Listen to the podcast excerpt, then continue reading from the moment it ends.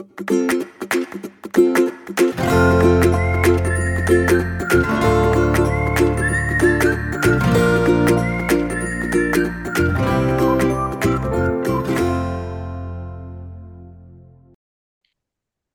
收听留学大小事 Linda 的聊天室。今天很荣幸的邀请到赖立新同学到我们会议室来谈一下，来分享一下他的台湾、浙江大学还有 NYU 的求学的经验。首先，我们请立新跟我们简单的自我介绍，谢谢。嗯，大家好，Linda 老师好，我的名字叫赖立新，我是一个土生土长的台湾人，然后从小就很喜欢接触一些新事物、新环境。所以在高中的时候，我就决定，呃，大学要出国。那考量到大陆的学费比欧美国家更便宜，我就锁定了四个大陆学校，然后最后是落脚在浙江大学经济学院的国际贸易系，并于二零一九年毕业。那我总共有四年的工作经验，第一年是在杭州的一家电商新创公司担任产品经理，另外三年就是在苹果的三大电池供应厂商之一。新普科技做 Key Account Manager，就是在他们的苏州厂负责管理 iPhone 跟 AirPod 的业务。但是工作久了之后，我就觉得如果想要继续提升自己的话，就需要 take a break，就不仅仅是沉淀，也是需要新的刺激。然后正好四年的存款也让我有这个执行的条件，所以我在去年九月就通过学人的帮助来到纽约大学的 s t a n h a r d 也就是他们的人文教育学院。攻读一个两年期的硕士项目。你的声音、你的口音并没有太听得出来大陆的口音呢，对不对？我每次回台湾就会被我台湾朋友说我的口音变大陆腔，然后他们也会说我不像台湾人，就没有台湾腔，然后就是两边都 都被发现。就是我在大学的时候有，因为可能是在学生会待久了，就常常要做一些报告或是一些。呃，演讲，所以讲话的时候就习惯咬字清晰一点，嗯，也是跟我的一个很崇拜的学姐学习的。对对，就像我们有福建的学生哦，哈，大陆学生，那我们在跟他相处的过程中，完全听不出他是大陆人。其实福建跟台湾就是听不出来了哈。那但这就是那种身份身份认同的问题。就像我们有时候会碰到有些学生，他是美国籍的。那他在写 essay 的时候，他就觉得说：“哎，我在台湾，我觉得我是美国人，但是我到美国的时候，我觉得我又不是美国人，哈，就有这种状况发生，哈。那我们很想知道，就是浙江大学的一些状况，哈，包括它的排世界排名啊，跟台湾大学的差异啊。我自己的学生里面哦，只要他是告诉我说他是大陆的学校，他基本上都不会称呼我们代办，他就直接称呼老师。”而且一路到底就是一样的称呼哦，我们其实觉得这是一种尊重哦，就是说，如果我今天可以传递你所不知道的知识跟讯息的话，那我们可能在某一些领域里面都可能是某一某一些人的老师哈。所以我我发现就是说，大陆的学生在或者在在大陆求学过的台湾学生非常有礼貌啊，也是让我们在。申请的过程中，可能会看到一些大陆的学生的申请的结果的时候，都会觉得特别的好啊。那接下来我们很期待来听您讲说，为什么一个土生土长的台北人会想要到大陆去念书？除了你说的费用预算之外，其实应该还有别的。好，那请分享，谢谢。会去。大陆念书，当时就是因为学费加上我想要去拓展视野，以及就是自己个性喜欢挑战新环境。那嗯，首先我觉得关于浙江大学，当时也是很幸运，就是我虽然是就读北语女中，但是我当时学测并没有考得很好，我是用六十八分的成绩申请上浙江大学。那当时是二零一五年。他们的世界排名是一百四十四位，可是当我二零一九年毕业的时候，他的排名跃升到了六十八位，一直到今年二零二四，他的最新排名是四十四位，排名亚洲第六，所以就是可以说是一路开挂。他就是来自台湾的申请人数跟分数门槛也是年年高涨。在这边，我是想分享我在浙江大学读书的心得。就说实话，因为我没有念过台湾的大学，所以我很难去谈它的差异性。但是就是讲一些我的重要的心得，有两个点。第一个是我觉得在大陆读书，我后来回看的时候，我比较我跟就是在欧美读书的同学的差异，我觉得最大的区别在于它的可融入性。就基本上你如果在美国留学的话，你的朋友圈可能还是停留在华语圈或华人圈，因为语言加上文化的差异，你很难真正的融入美国人，除非你做出巨大的努力。在大陆读书就不一样了，就是因为我的母语是中文，而且我们的历史背景文化又有重叠。那现在影视节目大家也都是互看，所以你的人融入程度就可以非常的高。就是我在浙大的学生组织跟乐团都有交到很多的知心好友，那这些是我觉得在大学四年我收获的最珍贵的东西。然后有一点我想要提醒就是。呃，必须要熬过前面的瓶颈期，就是像第一年，我其实会有一个格格不入的感觉。但是我在台湾和朋友说了一些梗啊，或是习惯的用语，我觉得大陆人都听不懂。可是我后来发现这一点，对于从东北来到读杭州读书的同学也是一样的，并不是我是因为台湾人才有这种感受，就是只要耐心投入，我觉得就会。慢慢的融合，然后形塑出就是自己的跟这群朋友的一个文化，然后再来，我想分享第二点，就是大陆同学很勤奋，这是大家都知道的事情。但我想说的是，在大陆读书，我感觉他们对台湾人是非常优待的。我们浙江大学这个学校，它给台湾生每年提供单独的奖学金，就是你不需要跟大陆人竞争。我当时每年都拿钱，就我只需要付一半的学费。然后另外一方面，大陆同学对台湾人也会非常的友好、感兴趣。就他们只要知道你是台湾人，就会双眼对你充满好奇，然后主动想来跟你交流。所以总体而言，我觉得就是只要你愿意好好的观察、融入、吸收，我其实觉得就是不管在哪里读书啦，就只要走出去都是有很大的帮助的。好，你刚才有提到那个排名的事情哈。呃，其实，在世界排名里面呢、基本上呢，以大陆来讲，第一的是北京大学，第二是清大，第三是就是浙大了哈，然后再来是复旦，然后再来就是我们也接触比较多的上海交大的。浙大来讲，在 QS 的排名是四十四名，而台大呢是六十九名。哦，它其实真的是窜升的好快。那我们有发现一个现象啊，就是说。这些台湾的学生呢、哦，到大陆去念书的时候，刚开始的第一年，的确是有一个很巨大的，就是在求学环境上面很不同的那种认知啊、哦。我们时常会听到说，是二幺幺的学校，他可能进得了浙大，可能是各省的什么状元啊，或者什么之类的。你可以大概形容一下他的竞争情况。浙大的同学都是。考败就是败北，你上不了北大、清大，你才落到浙大。就是他们其实都是有上北清的潜力的，其实、嗯、他们可能就是不小心粗心，嗯、所以就掉到了浙大。可是他们就是其实，在原本的班上都是非常前面的，然后都是绝顶聪明的。就在大陆有一些大陆同事嘛，或者是大陆同学，他们只要一听到我是浙大，都是震惊，然后说这个学校好。这学校很难，嗯、他说你很厉害，嗯、就都是那种崇拜的眼神，你就知道浙大就是要进去有多难，对大陆人来说。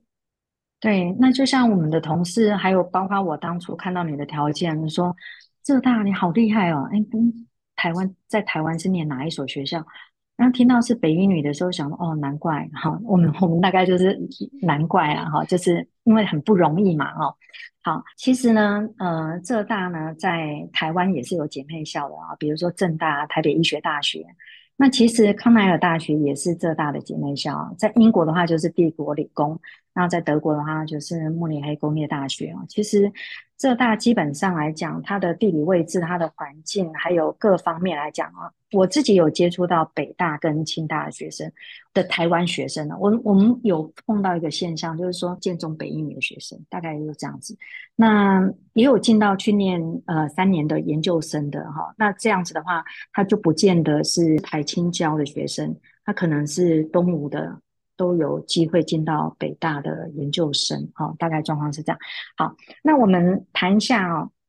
就是说你申请的美国申请的科系啊，结果啊，还有就是你后来的 BC 跟 NYU，就是说 BC 上的时候很开心哦，后来 NYU 到最后决定 NYU 的原因是什么？这个过程是什么呢？OK，我目前就读的科系叫 Learning Technology and Experience Design。那当时我申请共六所，包含了哈佛、史丹佛、宾大、哥大、纽大和波士顿学院。那不同学校它的项目名称可能有点差异，但是它的内容是一样的，就是教育科技和设计。那最后录取的是纽大和波士顿学院。波士顿学院它是在二月中下，就是给我发 offer 很早，但是纽大我一开始其实是在待定名单，它是在四月初的时候才正式录取我。我当时其实毫不犹豫就选了纽大，有呃三个原因。第一个就是我硕士毕业就是要继续就业，所以我得要找实习机会跟工作机会更多的城市。第二点就是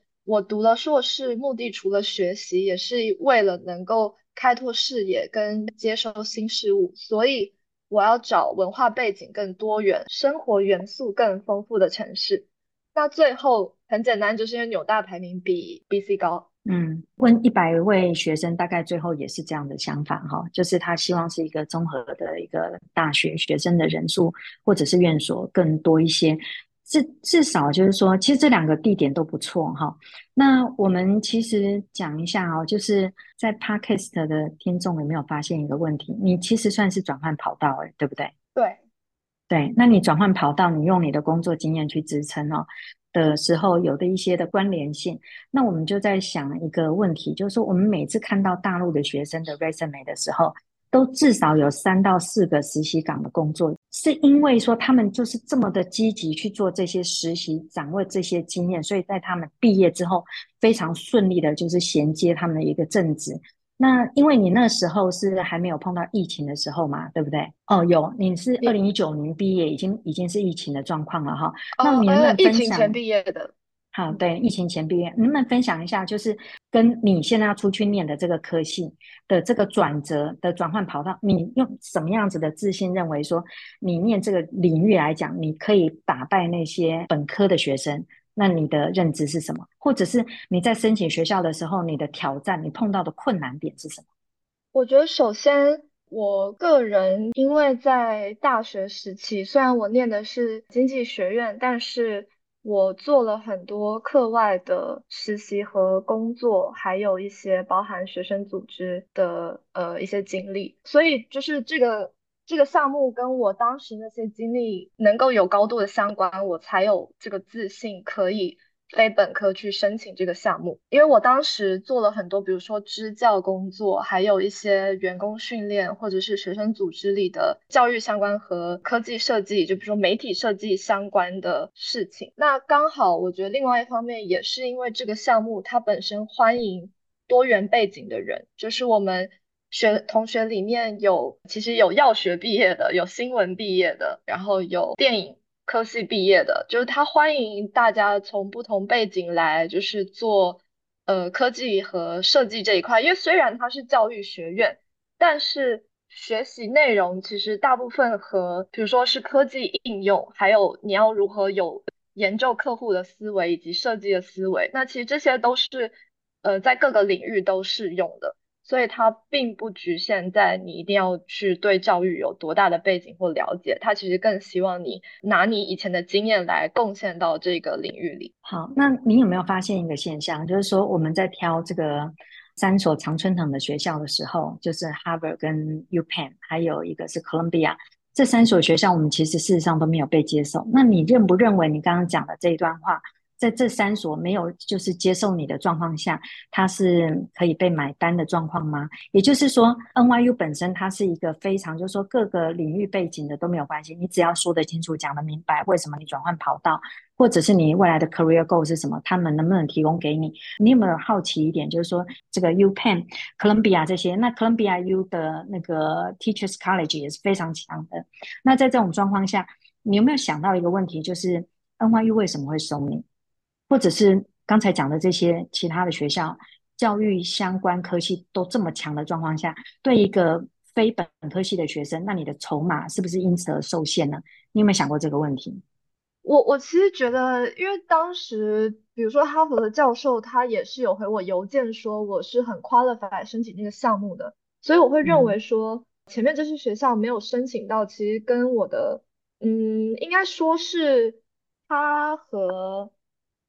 竞争对手有关系，就是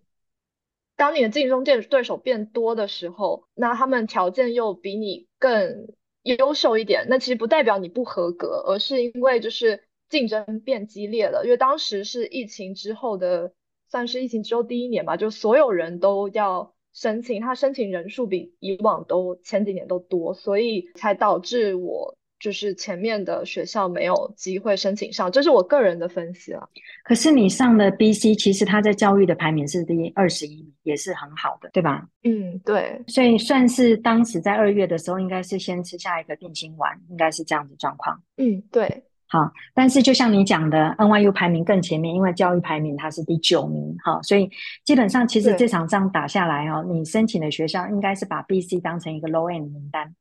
然后接下来你是冲前十名的学校，应该是这样子的一个想法，对吧？对，没错。嗯，好，谢谢。那我们接下来再讲一下哈，那这个你口中形容的这个 Sternhard 又是一个什么样子的学校呢？那嗯，有些人会说 Sternhard 好像有点水哈。我们时常听到大陆学生讲，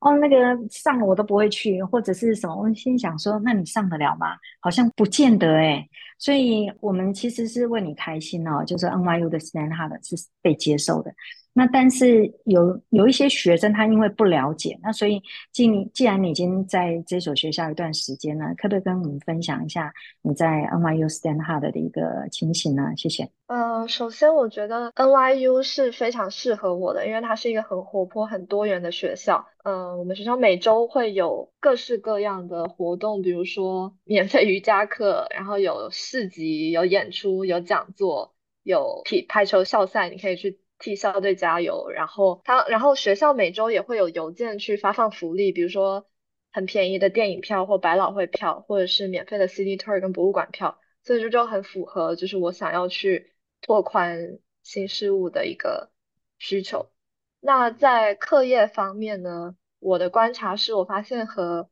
亚洲教育很不一样，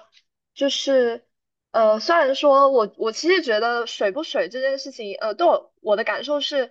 老师都是非常认真教的。那当然班上还是有一些同学他水过去，就是他不认真上课，或是呃上课不专心。那这是个人的收获问题，就是如果你专心的话，就是真的还可以学到很多东西。呃，我观察到。就是这边的教育方式呢，首先他课前会有大量的阅读作业在平台上，那你不是读完就好了，就是你需要注解自己的看法或是疑问，那相当于全班二十五个同学共享笔记，然后我们会互相参考彼此的观点，互相解答。那其次是在课上的时候，只有三成的部分是老师授课，其他是基于课前的阅读材料去进行交流。有时候是老师丢问题给全班去思考，所以一堂课下来，就是学生必须一直想，一直就是一直举手，然后提出自己的看法。通常他们讲的话比老师都还要多。另外一部分有时候是呃 topic leader，就是同学会去轮流担任一个带领，他们必须要去更深度的理解阅读材料，来设计一些 case study 或是一些题目，然后让全班可以去学习他们运用，学习运用他们。学到的知识，然后最后最后是每堂课都有很重的大作业需要团队来完成。就算你学的是理论课，比如说 cognitive science，它会假设我们去面对一群投资人，然后设计一个教育产品，你要去推广你的设计理念是如何符合符合认知科学，然后或者是像呃 user experience 的课也很重，就是它要你去。丢问卷做采访，然后最后你还要产出一个高帧版的 prototype，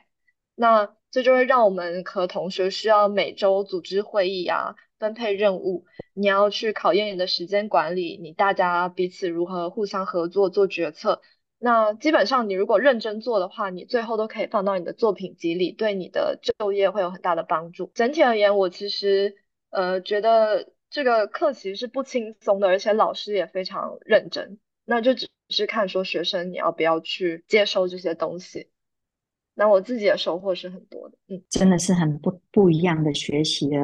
模式哈。那我们时常会听到学生会讲说，就大家都是以排名的导向，包括你自己本身也不例外哈。但是呢，我们还是要以被肯定为前提嘛哈。也就是说，像目前也是我们有一些学生正在放榜，就是二零二四年的入学放榜的阶段，有一些学生就会觉得说，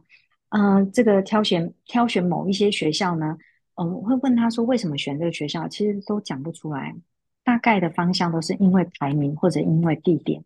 真正因为他的课程有什么不同的这个部分的话，其实学生是说不太出来的哈。所以你现在去想一个状况，就是说你现在讲描述的这一个部分，你去上了课，你亲自去感受到，跟你在之前在写 SOP 的时候，为什么要申请这个学校的时候，你就会发现真的是写不出来的，就写的是隔靴搔痒，就是皮毛哈。不过听得出来，你应该很开心哈，在这边。好，我们接下来谈一下，就是你在纽约的生活啊，这个地方是充满这个文化惊奇的地方。那当然，你有一些打工的经历，还有一些其他的分享。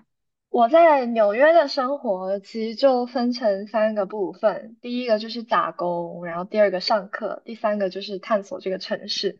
那上课之前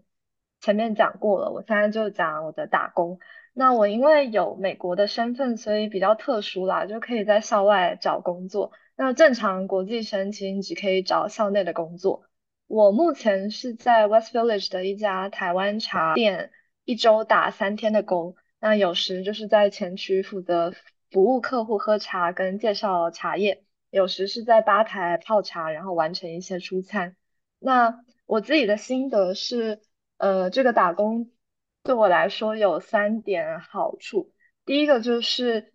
呃金钱上的补贴，因为纽约的基础薪资是呃十五美金，但是你加上小费之后，实际的收入可以达到二十到二十五块美金。那我一个月工作大概八十个小时，就大概有呃一千六百美金。那打工以前我其实是非常节俭的，因为。当你拿亚洲赚的钱在美国花，是真的非常心痛。但是当我开始有打工的收入之后，我就比较有探索这个城市的心态还有条件。那这让我的生活多了很多丰富的体验。那第二点好处是，呃，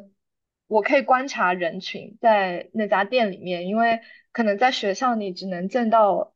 呃。同学，就是你能看到的人是很限缩的，但是在一个人流很大的店里，我可以看到纽约各式各样的人，比如说跨国恋的情侣、很有钱的白人，然后是欧洲的游客，他们都是来茶馆聊天休息，你就可以看到他们的行为啊、说话就会非常有趣。那第三点就是，我我后来发现。打工是一个很好的脑力调节，或是说生活调节，就是因为我平常写作业、上课，我这是一种高度耗脑的工作，但是这个打工其实是个体力活，所以打工的时候我虽然在赚钱，但我脑袋是在休息的，所以我回家写作的效率其实也会提高，就它是个呃我没有想到的部分。然后城市探索的这个方面，我就简单的说，我觉得跟其他的城市相比。纽约有两个特色，第一个就是它博物馆非常多，著名的 Met 啊、MoMA，然后自然历史博物馆，它们的数量跟质量都非常可观。然后第二点就是丰富的文化美食，就你可以在纽约看到很正宗的非洲菜啊、雁门咖啡、古巴三明治，就是这些很特别，你不体验一下是很可惜的。当然也会有一些负面的感受，比如说。地铁很老旧，又常常 delay，然后流浪汉就是奇怪的路上呐喊的人非常多。但我觉得，身为纽约人，这些都是你必须要习惯的事情，习惯就好了。对，好，谢谢你的分享哦。我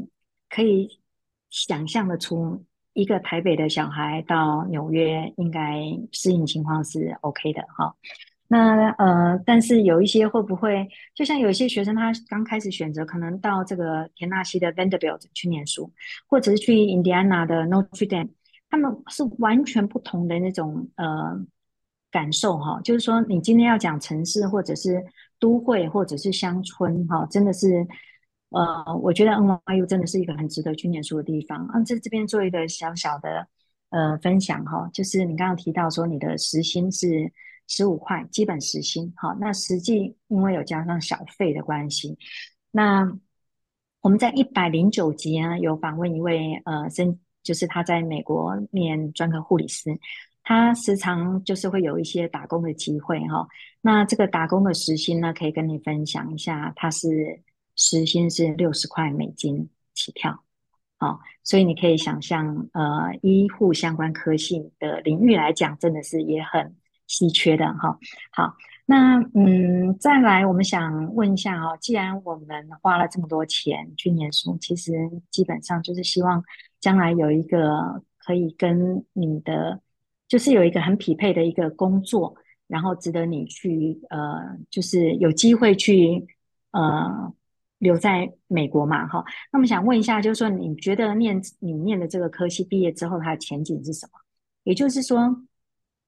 他的呃。薪资待遇可能是什么？毕业之后的就业比较热门的途径大概是什么？等等，嘿，谢谢。嗯，这个科系它毕业之后比较热门的有两个途径。第一个，首先最多的就是 UX designer，但是这个岗位因为它是专注在研究用户体验。它并不包含，比如说产品定位跟一些商业模式的考量，所以在这些年景气不比较不好的时候，更多的公司会倾向于让 product designer 来 cover 掉 UX 的工作，所以 product designer 也就成为就是毕业生找工作非常重要的方向，因为它也是呃不限于教育界，所以它机会也会更多。那其次是 instructional designer。这个就是呃教育设计师，那他和老师的不同之处在于，老师通常是设计一个面对面的教学嘛，呃，instructional designer 他是在设计一个促进学习的产品，多数是一些互联网产品了，比如说像 Duolingo 啊，或是像芝麻街就设有这样的一个职位，那其余比较少但也有的一些途径就是像 educational data scientist。或是 educational technology consultant，那也有一些我看到，呃，去博物馆设计一些 VR AR 的学习方案的那种就也很有趣。呃，那在薪资待遇方面是，呃，根据美国的一个就业平台统计，在二零二三年的平均年薪上，UX designer 有九万五的美金。那 product designer 会高一些，因为他工作分量也更重，呃，是十万一美金。那 instructional designer 呢，会稍微低一点，因为他就是教育相关的薪资通常都会稍微偏低，他是八万七。嗯，不过大家要记得，就是在美国的税率它是很高的，就如果你是年收入十万美金，在纽约市你税后大概剩下七万一，所以大概是六千美金一个月左右。那如果你是一个人租房的话，大概房租会占你的四成多的薪水。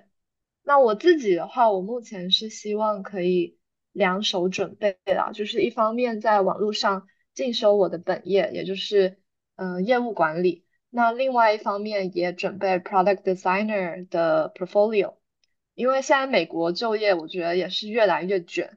就是华人越来越多的地方就会越来越卷。所以要尽可能的去横向和纵向拓宽自己的机会，这样。好，那最后想问一下哦，那升就是继续念博班，应该不是你考虑的一条路，对吧？呃，不是，而且因为这个这个项目它本身，我选择它的时候，我就是锁定了就业导向的 program，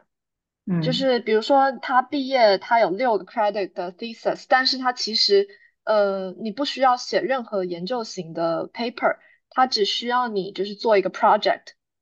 这个也可以，就你以后这个 project 也是可以放到你找工作的作品集上，而且它它设计的课程内容也基本上我觉得有这个目的性在，就是它让你团队做一个 project，也就是为了让你可以放到你的网站，让你好找工作。嗯，非常谢谢啊，今天真的很精彩哦。其实我是在呃元旦的时候。嗯、收到这个 Gina 给我的讯息哈。那其实我感觉得出，就是说你主动回报你的在美国生活的这些点滴啊，包括你当时的推荐人或者是你的呃老师等等，应该都有收到你相相对应的在美国生活的点滴。那我觉得这个是一个很好的做法，就是说很多学生他在找推荐人的时候，就是。船过水无痕哦，申请到出国了，拜拜。然后，但是就不会再跟推荐人有什么互动。那我相信，而且我看过很多大陆的学生，在大陆求学的台湾学生，他们这一个部分真的是做得很好。那我当然不能讲说一日为师，终身为父，我没有那么那么伟大哦。但是我觉得我很开心，能够认识到呃立新好这么有礼貌，然后这么积极、这么向上的学生呢，我觉得。嗯、呃，我相信你将来一定是会很成功，然后也很祝福你，呃，学业顺利，然后一切平安。谢谢琳达老师，我觉得我确实当时就是因为我来这边，真的觉得我得到了很多人帮助，我才有办法来到这里的，就包含学员跟推荐人们，所以我就是一直心里想着，就是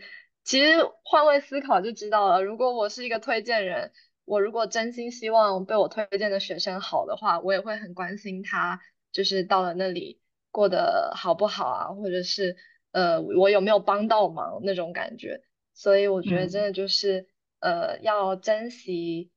呃每个缘分，还有就是帮助过自己的人。对，然后谢谢领导老师跟学人，嗯，也很谢谢你哈。好的。呃，以上呢是今天分享的内容，对于留学的相关议题，希望能带给您不同的思维。如果您喜欢我的节目，欢迎订阅并加入学人留学的会员，提出您的问题。我是 Linda，非常谢谢您的收听，我们再会。